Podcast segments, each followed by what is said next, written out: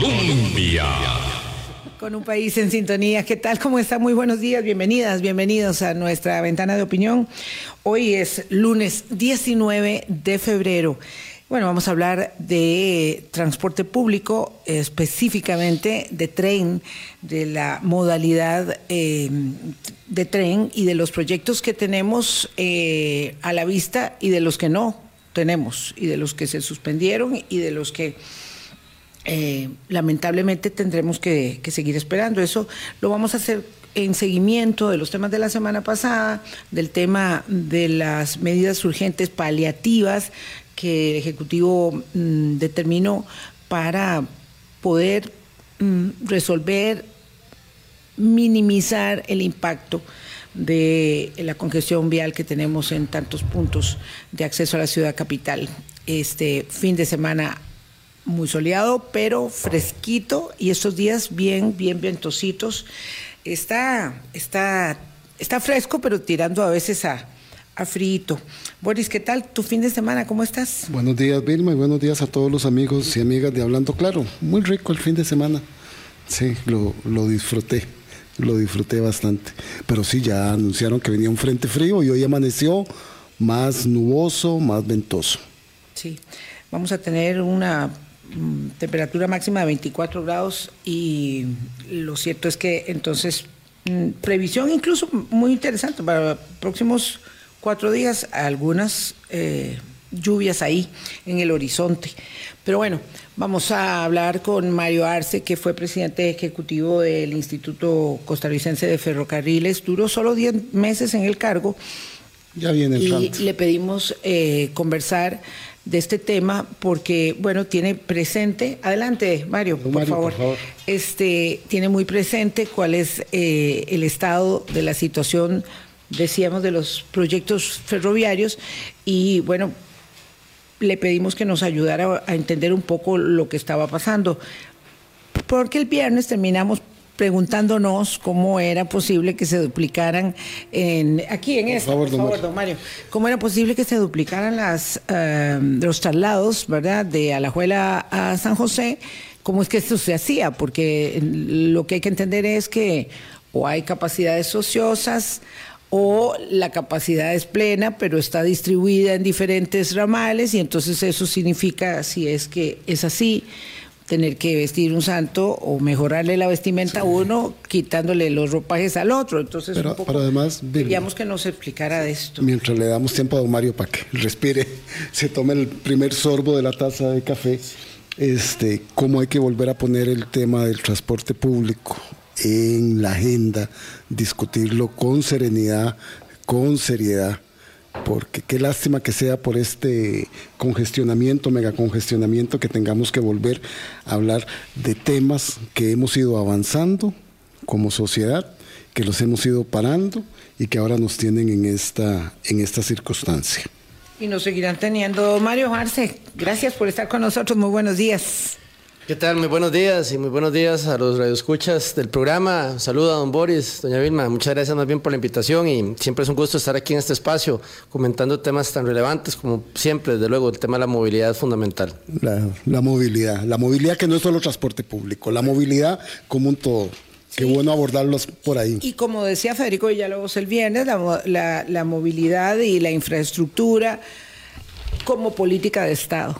Eh, Mario, usted solo estuvo 10 meses en el puesto de presidente ejecutivo de Incofer al inicio de esta administración.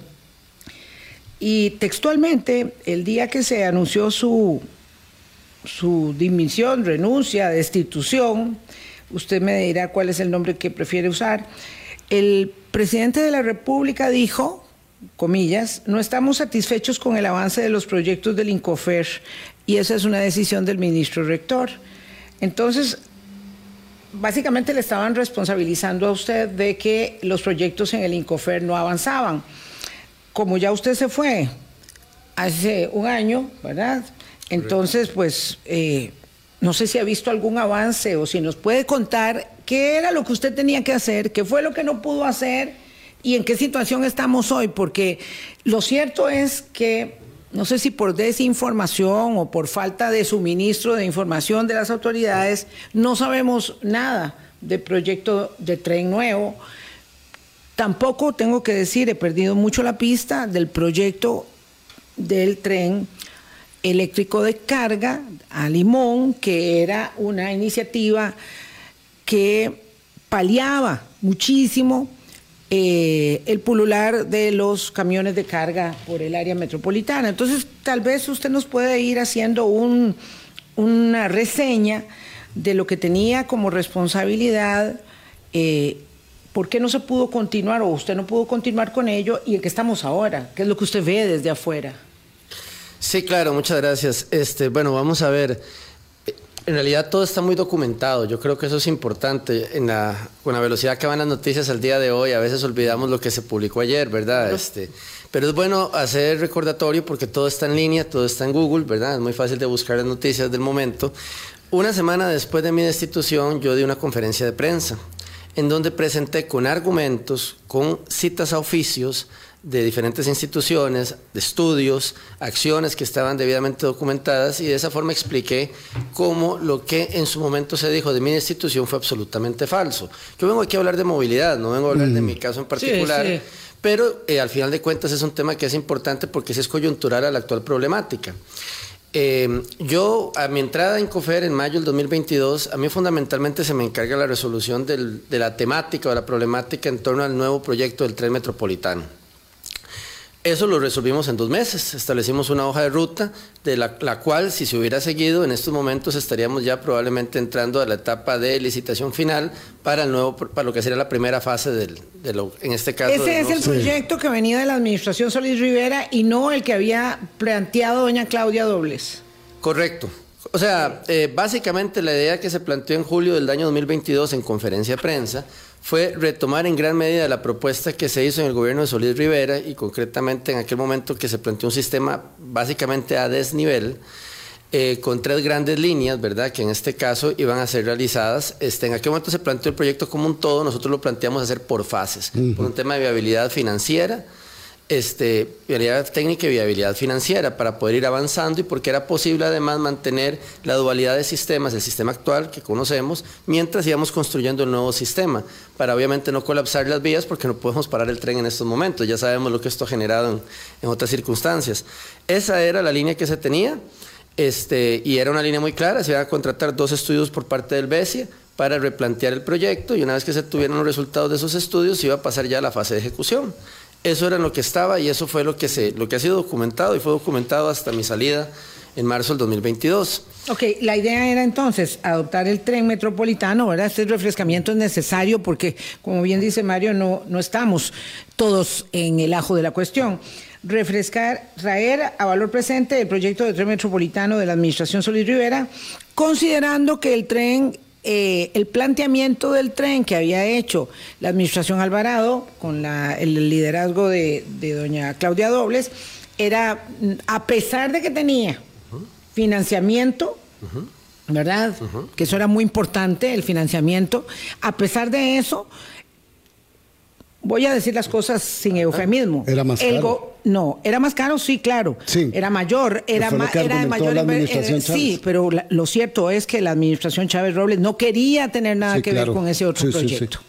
¿verdad? Independientemente de lo que independientemente de lo que costara y de que fuera más ambicioso y de que realmente pensaba la ciudad hacia mayor largo plazo, la administración no quería ese proyecto.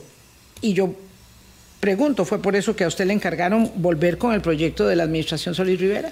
Eh, no, vamos a ver, yo en esto sí tengo que ser muy, muy claro y muy, muy directo y muy sincero. Sí, sí. Este, a mí se me encargó hacer una evaluación técnica del proyecto de la administración, eh, de la administración Alvarado. Se me encargó hacer y en algunas medidas, el estudio, por supuesto, tenía elementos muy importantes que incluso se pensaron retomar en el replanteamiento del proyecto. Lo que siempre se cuestionó del proyecto de la Administración Alvarado fue el estudio de demanda y la integración del sistema de tren con el sistema de buses. Que eso fue algo que. Y también se cuestionó el planteamiento a nivel, en, gran, en buena parte del proyecto, más, más de una tercera parte del proyecto se planteaba a nivel, cuando, eh, cuando se cuando se tuvieron los datos técnicos, el problema, y, y tal vez para recordarlo y ponerlo en forma sencilla, el problema de un tren a nivel es lo que vemos todos los días en Costa Rica, todos los días en la GAM, que el tren tiene que coincidir en este caso con, el, con las vías terrestres. Entonces, si ahora hay presas cuando pasa el tren en hora pico, sí. con, con intervalos de 15, 20 minutos, imagínense en intervalos de 3 a 5 minutos siempre cerrando las vías, sí, se generaría un colapso, ¿verdad? Y eso de, fue... de hecho, ya, ya, esto ocurre muy a menudo cuando hay eh, eh, trenes eh, en doble vía que hay que esperar y ahí los minutos son, son muy largos. Eso se llama el efecto de rebote de cola, que es que cuando se cierran esas vías, la vía que entonces está frente al tren, obviamente se para, se genera presa, al generarse presa en esa vía, la vía que interseca hace otra presa y se va haciendo una reacción en cadena. Entonces, para evitar eso, porque como nuestra configuración de vías pasa por el centro de la ciudad y no por la periferia como en otras ciudades, la única forma de evitar eso, usando el mismo derecho de vías, es elevar el tren. De esa forma no tenemos ese choque, digamos, entre vías y esa es una medida que además se han utilizado en otros países latinoamericanos y es más viable y es más barata que obviamente el planteamiento subterráneo, que sí no es viable en estos momentos para, para una economía como la costarricense. Entonces, ese fue digamos, lo que se quiso fue tomar los mejores elementos del proyecto de la Administración Alvarado, el planteamiento técnico que era más sólido, en este caso, de lo que se ha planteado en la Administración Solís Rivera, y plantear un nuevo proyecto por, fase, por fase, exacto, por fases, porque con el dinero que se tenía para el financiamiento del, nuevo tren, que por cierto se mantuvo, nosotros y, mientras yo estuve en Incofer reafirmamos y eh, renovamos el compromiso de financiamiento hasta octubre del 2023. ¿El cuál compromiso de financiamiento? El financiamiento del Fondo Verde. Ese se mantuvo. Hasta octubre del 2023. Yo no sé en estos momentos y no sé si eso se ha vuelto a renovar o no. Nosotros lo renovamos hasta octubre del 2023 para mantener el financiamiento para el proyecto del tren. Hoy en día yo no podría saber si eso se volvió a renovar, porque obviamente ya la fecha. O si ya, no está. Pero, don Mario, lo que usted nos explica tiene razón. El país tiene la información suficiente, los mm. estudios suficientes desde la modernización de la ley de Incofer en el 2015 para tomar ya la decisión. Por supuesto. Por supuesto, sí, tenemos los estudios y los elementos necesarios, por supuesto. De ¿No hay que invertir en más estudios? ¿O habría que hacer revisiones? No, es que muchas veces se le confunde a la gente también y se nos dice hay que hacer más estudios, hay que hacer una nueva contratación y eso lo que sigue es alargando la toma de la decisión. Lo que pasa es lo siguiente, eh, Boris, los estudios técnicos en temas de movilidad, hablamos de algo muy básico, la movilidad como es obvio de entender, es dinámica y cambiante. No es lo mismo la movilidad hoy que hace dos años, hace cinco años. Entonces, cuando uno plantea estudios para impulsar proyectos de movilidad, los estudios tienen que ser aprovechados y los proyectos ejecutados en un tiempo razonable. Si no, caemos en lo que es la, ya la, la que el estudio se empieza a volver obsoleto que técnicamente ya no es recomendable partir, eh, por ejemplo, esto pasa mucho con los planes reguladores, hablando de otro mm. tema, que se hacen estudios, pero dura tanta la burocracia de la administración aprobando las cosas que cuando ya están para aprobar los estudios están desactualizados. Eso ha pasado un poco con el tren. Entonces nosotros lo que planteamos en julio del 2022 fue precisamente tomar los estudios que se tenían, hacer una actualización que era requerida por mi de plan, para poder cambiar la naturaleza nuevamente del proyecto y a partir de ahí licitar, ejecutar y realizar, punto. ese era el planteamiento, no era un planteamiento complicado. Los estudios se empezaron a tramitar ante el BESIE desde septiembre, octubre del 2022. A mi salida me enteré que esos estudios habían sido de cierta forma ralentizados por el ministro del MOP. Eh, cosa que para mí fue sinceramente una, una novedad, porque eh, de, a nivel de competencia, a nivel legal, él no tenía por qué tener injerencia en los... Ralentizar es... Explíquelo de nuevo. Sí, eh, esto es interesante. Es que, digamos, este es un tema que retomo porque los estudios del BESI los estudios que se iban a contratar eran los que iban a poder permitir a la administración actual presentar el nuevo proyecto del tren. Entonces, obviamente era clave que esos estudios se realizaran a mayor brevedad posible. Nosotros insistimos mucho en la realización de esos estudios. Yo estuve siempre en contacto directo con autoridades del BESI. A mí se me extrañó que los estudios empezaran a ralentizar porque de contrataciones que deberían darse no se estaban dando. O sea, la cosa se fue lerdeando. Se fue lerdeando. A mi salida, a mi salida, yo me enteré que había habido una acción directa por parte del jerarca del MOB, don Luis Amador, que había dicho que las contrataciones se detuvieran o que los estudios se replantearan. No sé qué pasó. ¿Bajo qué argumento? ¿Usted no los conoció? nunca los conocí. Es que yo nunca, no, no, nunca, nunca, es que rara vez me presentaron propuestas o argumentos técnicos, siempre eran temas básicamente de, jerarquía. No sé qué pasó con esos estudios, esa sería una pregunta que mm. incluso yo creo que todo el país debería hacerse. ¿Qué pasó con los estudios de actualización del tren del BESI? Eso debería haber estado hecho y listo hace ya muchísimos meses, más de medio año, que debería eso estar terminado. ¿Por qué eso no se ha anunciado a la ciudadanía? ¿Qué pasó con los estudios de actualización del proyecto de tren? me extraña mucho me extraña mucho que eso no se haya vuelto a saber. No sé si hoy en día esos estudios, si se están realizando, se manejan desde la oficina del ministro del MOP o desde el jerarca. Lo lógico es que fuera de Incofer. Recordemos que Incofer es una institución autónoma, ¿verdad? Este, pero bueno. Sí, pero con una rectoría del MOP, de acuerdo con el presidente de la República, que cuando anunció su destitución así lo hizo ver. Claro, lo que pasa es que yo creo que es importante entender la diferencia entre rectoría política y rectoría administrativa. Eso es algo que muy pocas personas entienden. Un ministro no le puede dar órdenes a un presidente de una institución autónoma. No lo digo yo, lo dice la Constitución Política, el artículo 188.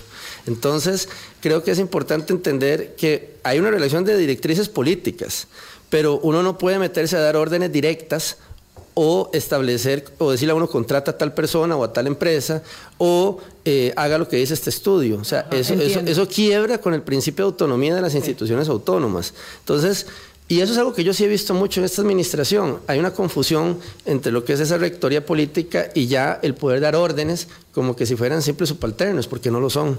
En todo caso, lo importante aquí es preguntarse qué ha pasado con esos estudios, porque si me preguntan a mí por el tren metropolitano, yo he escuchado en los últimos meses hablar de costos, de que ahora va a haber una vía que va por Alajuela. O sea, yo he escuchado declaraciones del ministro y he escuchado declaraciones del presidente Incofer pero yo no conozco ningún estudio. Entonces mi pregunta es, ¿de dónde están saliendo los nuevos cálculos, las nuevas estimaciones de precio?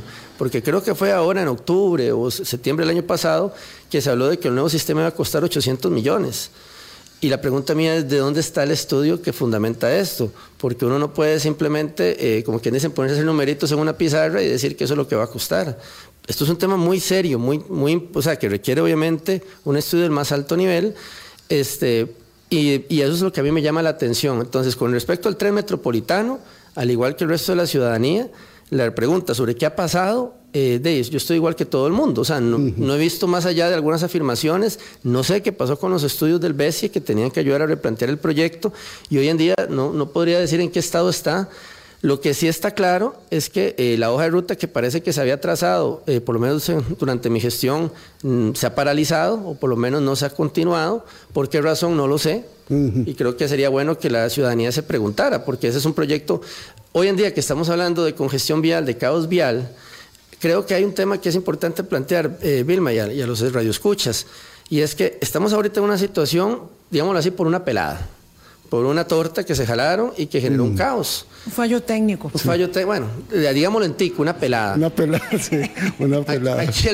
y entonces yo me pregunto, digamos, ok, y se anuncian soluciones de emergencia, pero ¿qué pasó con los grandes planteamientos de soluciones permanentes, de los grandes proyectos, porque eso es lo que la gente debería estarse preguntando. Ahorita estamos hablando de curitas y de soluciones de emergencia, pero la problemática no va a detenerse. Sí. Y yo creo que lo que ha sucedido ahora debería hacernos realmente plantear la gran pregunta, ¿qué vamos a hacer con una ciudad que está a punto de sucumbir?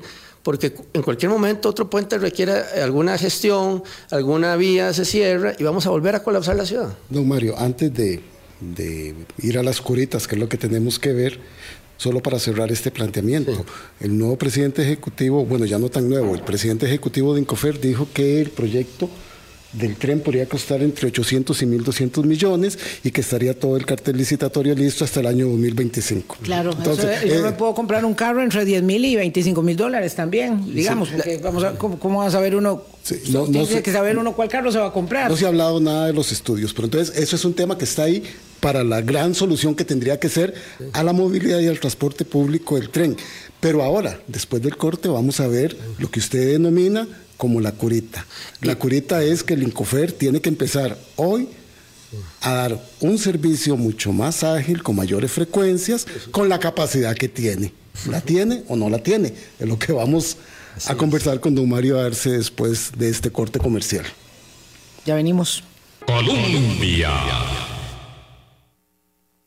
con un país en sintonía 8.21 de la mañana. Mario Arce eh, fue presidente ejecutivo del INCOFER durante el primer año, bueno, durante los primeros 10 meses de la administración anterior, eh, de la administración actual, perdón.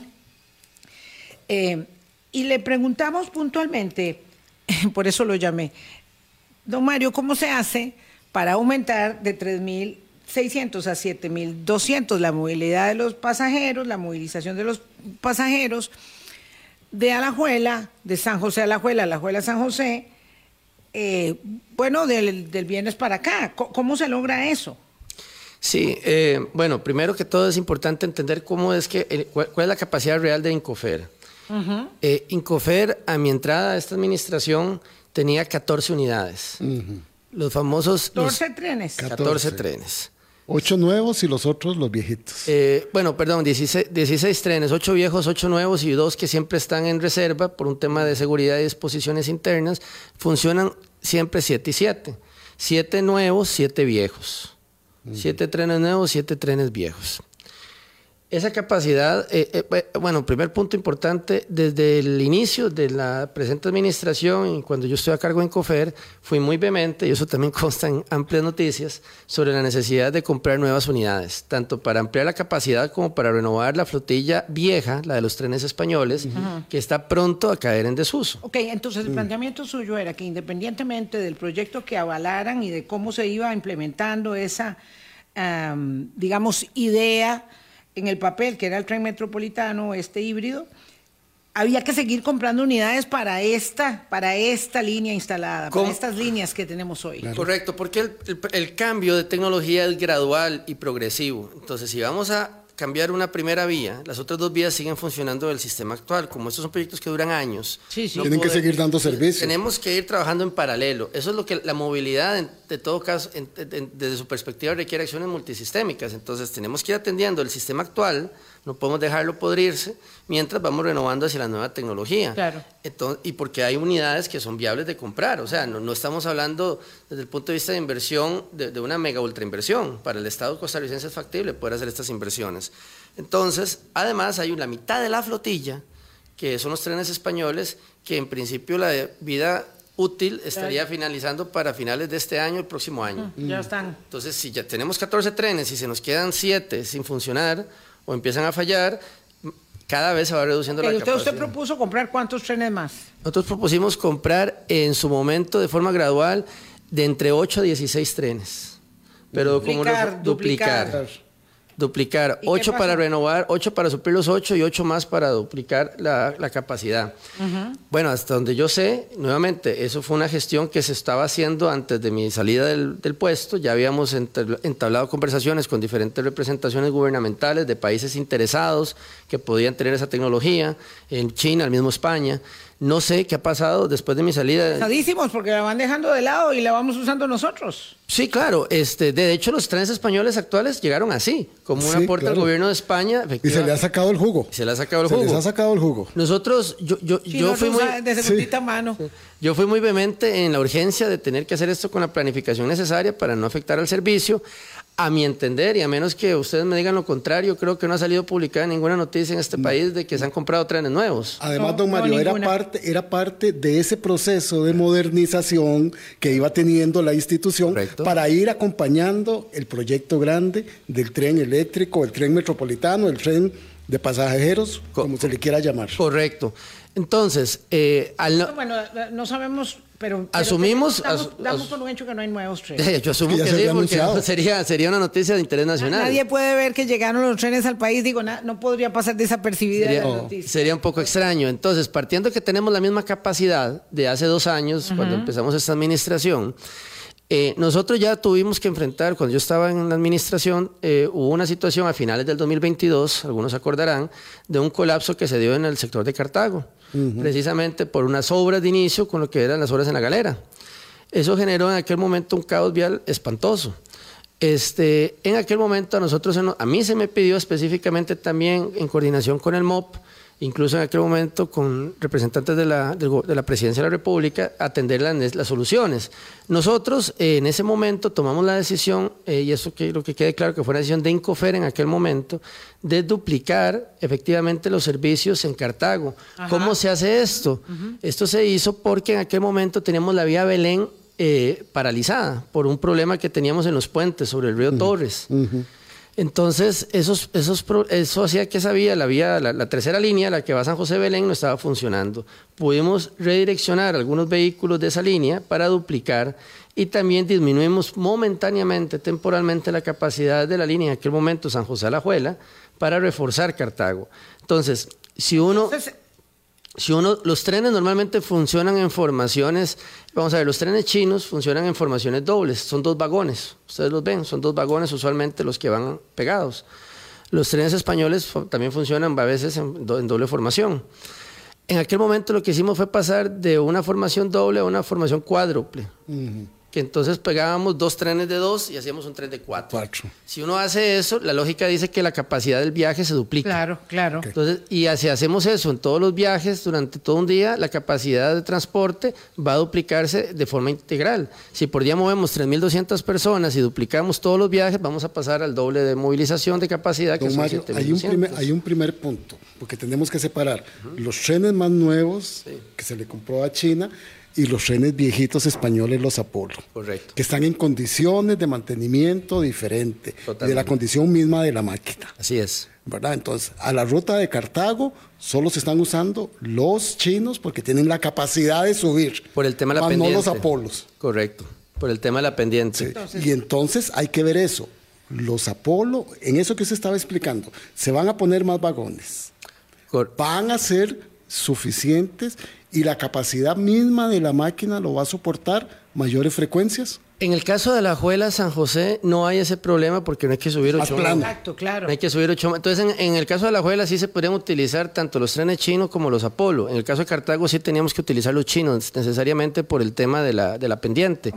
lo, lo, que sí es importante tal vez plantear, y es algo que a mí me extrañó el viernes cuando se anunciaron las medidas, es que en ningún momento escuché cuál era la línea que se iba a ver disminuida en capacidad mm. al doblar y duplicar los servicios, porque yo no escuché eso en las declaraciones y ahí es donde me, extrañó un poquito, porque digamos, eh, a menos que se estén inventando trenes por arte de magia, es inevitable e irrefutable que tiene que haber una disminución en algunas de las otras dos líneas. en este momento entonces están funcionando las líneas de Belén, de Alajuela y de Cartago. Correcto. Lo que usted dice es que al duplicar la el traslado de la gente de Alajuela, que, lo merecerá sin duda, ¿verdad? porque que lo están pasando mal, por supuesto.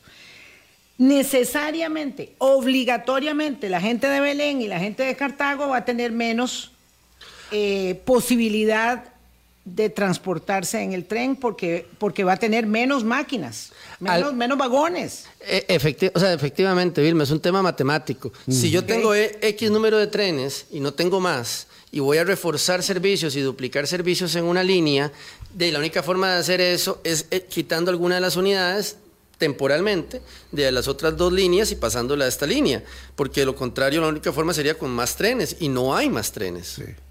Entonces, a mí lo que me llama la atención, yo sé que se indicó que se iban a publicar los nuevos horarios, habrá que ver, pero sí me llama la atención un poco, yo sé que a veces en estos temas de con esas problemáticas de movilidad y cuando uno está en estas instituciones, es muy difícil tener que dar la cara y dar las explicaciones del caso, porque a nadie le gusta saber que su servicio se va a afectar. Yo recuerdo cuando yo claro, estaba... Claro, porque imagínense la gente de Cartago que está con los proyectos encima también, ¿verdad? Porque ahí han tenido una paciencia franciscana con el proyecto de, de la Lima, Taras y bueno, y lo de la galera, que el otro día yo dije que ya estaba resuelto y alguien me regañó mucho, me dijo, no, no, no está resuelto todavía en la movilidad de esa zona para los que vienen de allá. Y luego está el otro tema que yo quiero que lo tratemos, que es esto de lo de, de lo de Hacienda Vieja, que me parece que ahí hay algo que, que debería corregirse, debería eh, respirar profundo y empezar a ver por qué, qué es lo que van a hacer y si no deberían hacer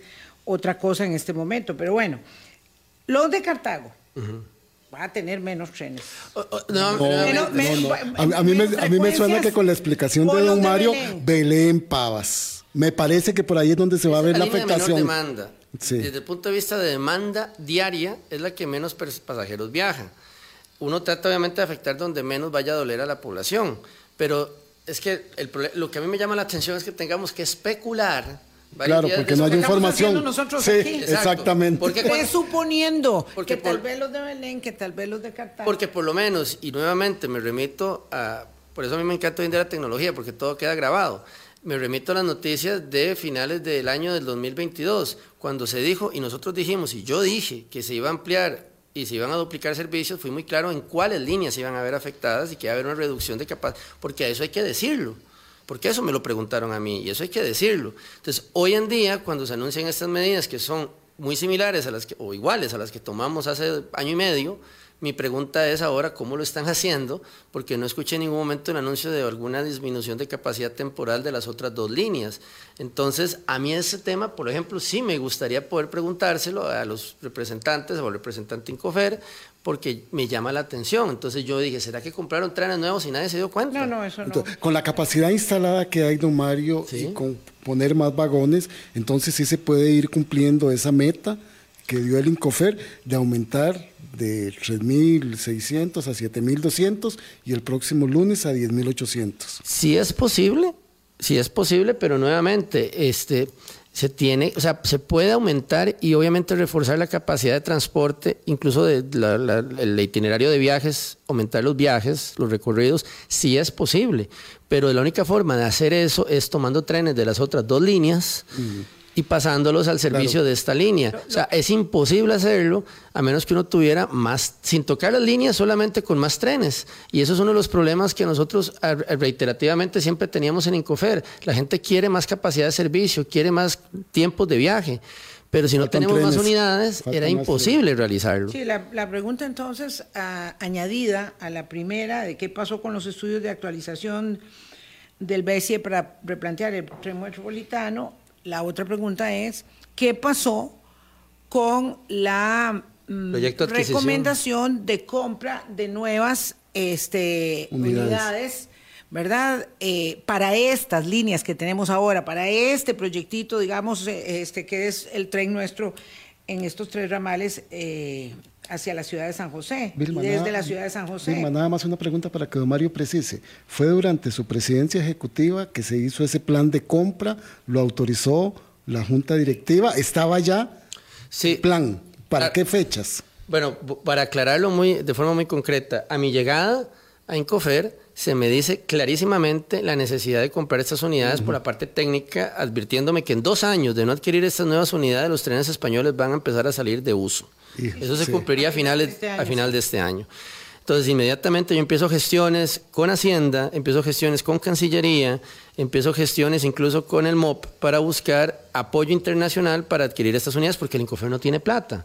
A mí se me dice desde Hacienda... Variante pobre. A mí me dicen desde Hacienda, en aquel momento no hay plata para nada. O sea, para Incofer jamás va a haber plata. Nosotros no tenemos que, por el de la deuda fiscal, además nos impide poder incurrir en, endeudamientos, entonces era una situación prácticamente que necesitamos apoyo internacional o ya un compromiso país de parte del gobierno a través de Hacienda, como se hizo en la administración Alvarado, para adquirir las unidades chinas. Entonces nosotros ahí, yo empecé en ese momento a tocar puertas en embajadas, eh, como la Embajada China, la Embajada Española, hablamos con Estados Unidos, en aquel momento con el Departamento Comercial de la Embajada de Estados Unidos, que están muy interesados, incluso en unidades eléctricas que podíamos implementar aquí en el actual sistema. Entonces eso estaba muy avanzado, o sea, sí, lo que hacía falta, para ponerlo así en palabras claras, era la plata que el gobierno de Costa Rica definiera quién iba a poner la plata o si lo iba a poner el gobierno o cómo lo íbamos a hacer. Eh, yo estaba... Falta la plata eh, es determinante la voluntad política. Por supuesto. Entonces, en ese momento, porque yo desde Incofer, por, o sea, yo no tengo la potestad para impulsar de facto la compra de trenes. Yo necesito que alguien me, me, ayude. Tiene que estar acuerpado por el Poder Ejecutivo, el, la Casa de Gobierno. Cuando fui a la Asamblea Legislativa en numerosas ocasiones, yo también fui muy claro a los diputados, a los señores diputados, señoras diputadas, de la necesidad, porque a mí me cuestionaban sobre por qué no aumentábamos la capacidad del tren. Yo no puedo hacerlo si no tengo trenes. Hubo incluso algunos diputados que se interesaron en aquel momento por buscar recursos. En eso estábamos. Es que eh, todos estos proyectos iban avanzando. Y yo sí quiero ser muy claro en que durante, por lo menos, y lo puedo documentar y demostrar, y con mucho gusto lo podemos continuar en otro programa, Durante esos 10 años en los que se estuvo, en los 10 meses en los que estuvimos ahí en Incofer, todos estos proyectos fueron que empezaron a avanzar. Ahí están las notas periodísticas donde se dice, presidente Incofer urge compra de trenes, urge compra de unidades. ¿Qué ha pasado de marzo al día de hoy? A mí eso es lo que también me llama la atención, porque por lo menos yo no he vuelto a escuchar ninguna iniciativa en esa línea a nivel de medios nacionales. Entonces me llama la atención porque esa es una problemática que, una vez más, si no solucionamos, nos va a explotar, como explotó el tema del puente de los Ledesma, y ahora sí corramos a ver qué hacemos, ¿verdad? Y eso es lo que uno no debería hacer en un gobierno. Un gobierno debería hacer, debería planificar sus inversiones y planificar eh, cómo va a atender sus problemáticas antes de que le revienten en la cara.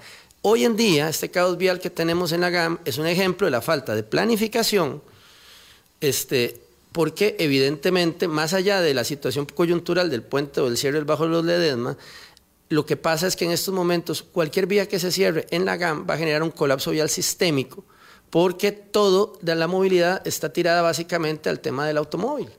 Y eso es lo que pasa cuando una ciudad depende únicamente del automóvil. O sea, genera un colapso sistémico enorme y ahí es donde estamos viendo estos problemas. Entonces, si no tenemos esa planificación, en un año, un año y medio, vamos a estar hablando de que el tren se está cayendo porque las unidades empiezan a fallar. Entonces, no debería estar sucediendo eso. El tiempo no se puede perder. Un año, como vos decías, es mucho tiempo ya en una administración. Entonces, yo sí quisiera saber, y los costarricenses se deberían, deberían preguntarse qué está pasando con el mejoramiento del actual sistema. Porque una cosa es definir e impulsar el proyecto nuevo, pero el actual sistema tiene y necesita de inversión. Y si hoy en día se han venido saneando en alguna medida las finanzas de este país y hemos venido mejorando y ahora se están hablando de inversiones y de créditos del BESI para infraestructura, etcétera, yo me pregunto, ¿a dónde está el proyecto de la adquisición de estas, de estas unidades? Sí, Vamos a hacer una pausa, son las 8.38. La medida número 8 de las paliativas, para continuar con Mario Arce, expresidente ejecutivo del INCOFER, de las paliativas que anunció el gobierno la semana pasada, dice que se va a aplicar una restricción de vehículos de carga de más de 6 toneladas en la ruta 1, 2, 27 y 32, y 32, entre las 6 de la mañana y las 9. Es una restricción parcial porque no involucra a los camiones con productos perecederos, asfalto y concreto fresco, con lo cual pues quedan un, poquito de carros, digamos, un poquito de trailers este, en la restricción esta que se impone. Vamos a hacer la pausa y le preguntamos a don Mario Arce, ¿qué pasó con el tren eléctrico de carga a Limón? Porque seguimos pagando el precio de el peso político enorme que los transportistas han tenido en el país para eh, seguir transitando, destruyendo y, y embotellando más el tránsito en la ciudad. Ya venimos. Colombia. Con un país en sintonía 839, don Mario Arce, presidente ejecutivo de Incofer durante 10 meses al inicio de esta gestión. ¿Qué pasó con el tren eléctrico de carga. Ese proyecto avanzó en la administración anterior con una determinación política sustantiva eh, y bueno, rehabilitar esa línea de San José a Limón con otras, em, digamos, eh, posibilidades que brinda la complementariedad, digamos, del tránsito de la zona eh, norte de la carretera Copper, eh, Vuelta a Copper Chilamate y esas pequeñas reparaciones, pequeñas grandes, porque esa fue una obra de 27 kilómetros que costó eh, sudor eh, y mucho tiempo y mucha plata. Pero el tren era determinante para poder lograr mm, resolver un poco esto. Es que la cantidad de trailers que hay en la ruta de circunvalación o en cualquier otra, a cualquier hora es, es espeluznante. Sí, este, vamos a ver, la, movilidad logística de este país es un tema de verdad eh, increíblemente apasionante, importante, porque detrás de eso hay un modelo de desarrollo y reactivación económica. Ahí, hay, mm. ahí sí hay un proyecto país mm, que mm. podría generar un nuevo modelo de desarrollo en Costa Rica, algo que podría darle trabajo a las familias costarricenses por para las próximas generaciones. Ese es el potencial real que tiene este país y estamos desaprovechándolo cada día con la falta de acciones puntuales en esta materia. El tren de carga Telca, que efectivamente el estudio de factibilidad se realizó durante el gobierno anterior y se terminó eh, a finales de la administración anterior, nosotros recibimos ese estudio de factibilidad como quien dicen, en cero. O sea, el estudio se recibe y tiene que empezar la tramitación del proyecto. En este caso. Pero ya tenés un documento muy importante. Por, por supuesto. Claro. Nosotros, al recibir el proyecto, empezamos inmediatamente con el desarrollo de las etapas siguientes, que era el desarrollo y definición del modelo de negocio para ejecutarlo. En este caso fue muy interesante porque a diferencia... A ver si se iba a concesionar, si se iba a hacer con recursos del Estado, si era una alianza público-privada. Ahí, para decirlo claramente, los proyectos de trenes de carga, porque son proyectos rentables, ah, no es como el... Diferencia de pasajeros. A diferencia de pasajeros, exactamente. El proyecto del tren de carga es una mina de oro entonces, para lo que aquí se vio era la posibilidad de impulsarlo mediante alianzas público-privadas o alianzas estratégicas. Una licitación pública internacional. Sin ningún Vienen todos los interesados. Y es el, Estado escoge a sus socios de forma justificada y a partir de ahí genera una, una, por así decir, una empresa pública subsidiaria, en este caso Incofer, mixta, que sería la que desarrollaría, ejecutaría y manejaría y operaría el mm. proyecto. Sí, el Incofer, digamos, con el quien gana la licitación, crean una empresa que es la empresa que lleva adelante el proyecto empezamos a revolucionar, y ese era el inicio para empezar toda la transformación institucional y operativa ferroviaria de este país, porque el TELCA era la primera de ocho grandes líneas que se tenían que impulsar para conformar lo que era el Master Plan Ferroviario Nacional, que iba a incluir... La primera de ocho. La, primera, de, ocho. El TELCA, como todo el TELCA, incluía cuatro de las ocho grandes líneas que se están planteando desde otro proyecto que es el Master Plan Ferroviario Nacional. Ese proyecto hubiera permitido, o permitiría, porque el proyecto existe, nada más que se ha dejado empantanado, engavetado, ese proyecto permitía la realización de ocho líneas que unirían, en este caso, lo que sería zona norte, digamos, desde, en este caso desde Tablillas hasta Zixaola, desde desde Peñas Blancas hasta Paso Canoas e incluso con una línea Pacífico-Atlántico que permitiría unir las dos, los dos sistemas. Los dos sistemas. Y el sistema de carga también se uniría en el sector de Alajuela con el sistema metropolitano de pasajeros, generando una gran intercambiador, en este caso logístico y de personas. Estas ocho grandes... ese, es el futuro que, como una utopía que estás planteando. Eso lo planteamos... De esto que llamabas la movilidad logística. Nosotros presentamos, perdón, y es que, es que hay que recordarlo, por eso me remito a, los, a las noticias de hace unos años. Nosotros presentamos con bombos y platillos este proyecto en diciembre del 2022. En, el, eh, en aquel momento existieron varios representantes del gobierno en aquel momento que se presentó este proyecto y que se definió que ese era el futuro de la movilidad logística y del desarrollo económico de este país, este, este es un proyecto que fue presentado ampliamente a, a los sector productivo de este país, a las cámaras, y todas las cámaras y todo el sector productivo de este país lo apoyaba con muchísimo anhelo, porque en resumen lo que plantea es cambiar el modelo actual de carga logística, de transporte, de movilidad logística, que es cuál montón de trailers recorriendo largas distancias, llevando la carga desde la GAM hacia los puertos, desde los, puertos. hacia la GAM. Esto cambiaba completamente este sistema porque pasábamos a un sistema intermodal en que los, los trailers iban a recorrer menores distancias, viajes mucho más cortos, porque las distancias que iban a recorrer eran a patios intermodales donde el tren se unía con, el, con los camiones, porque las largas distancias iban a ser ahora en tren. Eso a nivel de eficiencia, de reducción de tiempos de desplazamiento, de capacidad de movilización logística, cambia, o sea, cambia completamente. Y eso permitía además que en zonas como Río Frío de Sarapiquí, San Carlos, la zona sur, Limón, se pudieran generar clústeres industriales. Claro, y una gran reactivación Exacto. Ahí es donde está, don Mario, es que yo quería recalcar eso a lo que dice Vilma, es que eso no es una utopía, eso es algo que está planteado, eso es algo que ya se ha estudiado. Así es. Por eso, eso es algo que pues Incofer quería Por eso insisto yo, desde la ley de modernización del Incofer en el 2015, todo esto estaba planteado. ¿Qué ha pasado? ¿Qué ha sucedido? Porque esto no es solo generar las líneas del tren. Esto genera empleo, esto genera competitividad, esto genera encadenamientos. Imagínense, imagínense Boris, que el principal de la fase 1, Telca, que era lo que este gobierno iba a hacer, y que lo teníamos y que lo estaríamos ejecutando ya en este momento el proyecto si se hubiera continuado la línea que llevábamos. En este caso, conectaba Limón con toda la íbamos zona a Íbamos a reactivar la línea vieja de Limón y llegando hasta Río Frío de.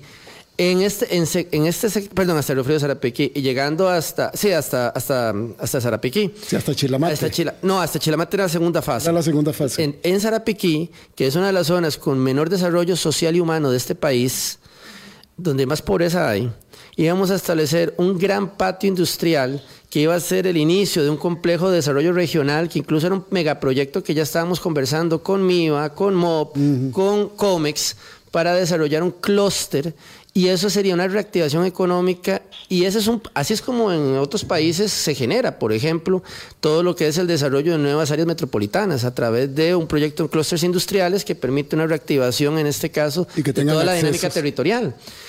Eso se iba a hacer para, y eso ya se tenía planeado.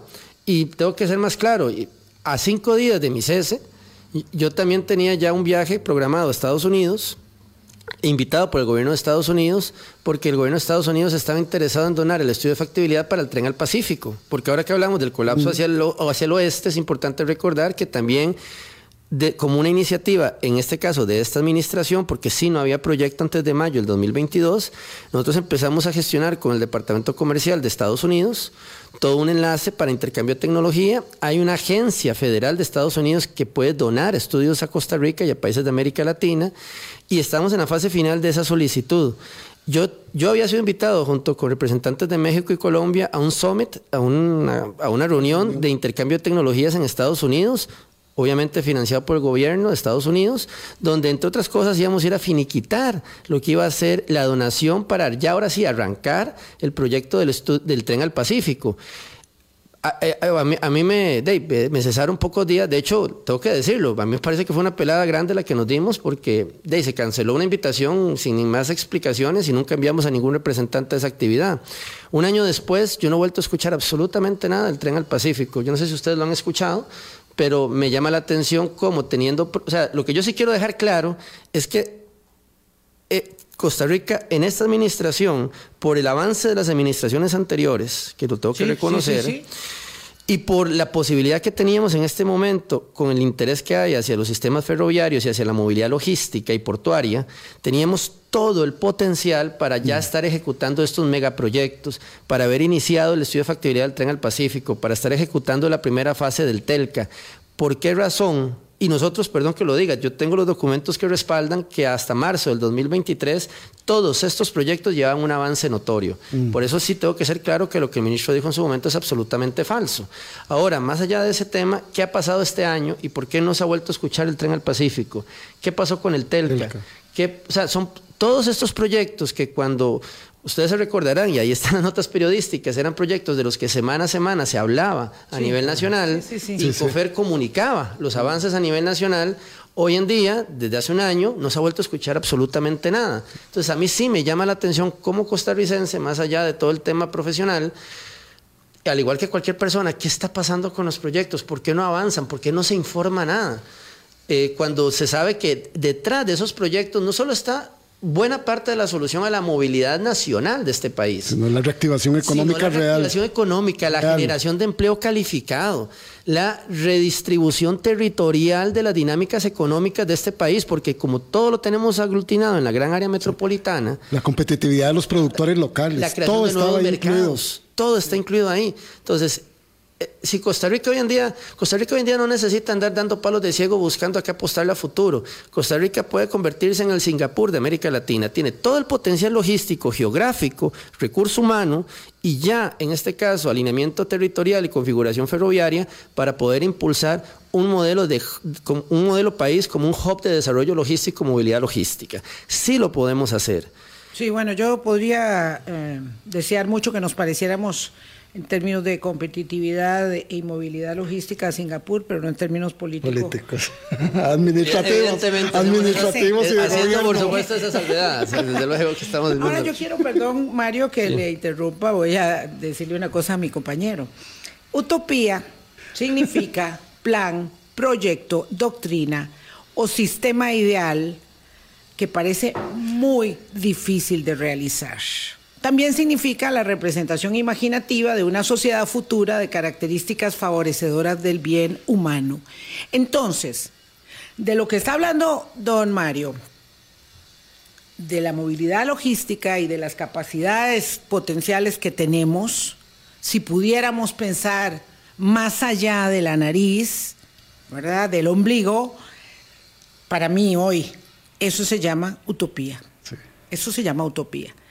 Ojalá, ojalá fuera posible llegar a concretar algo.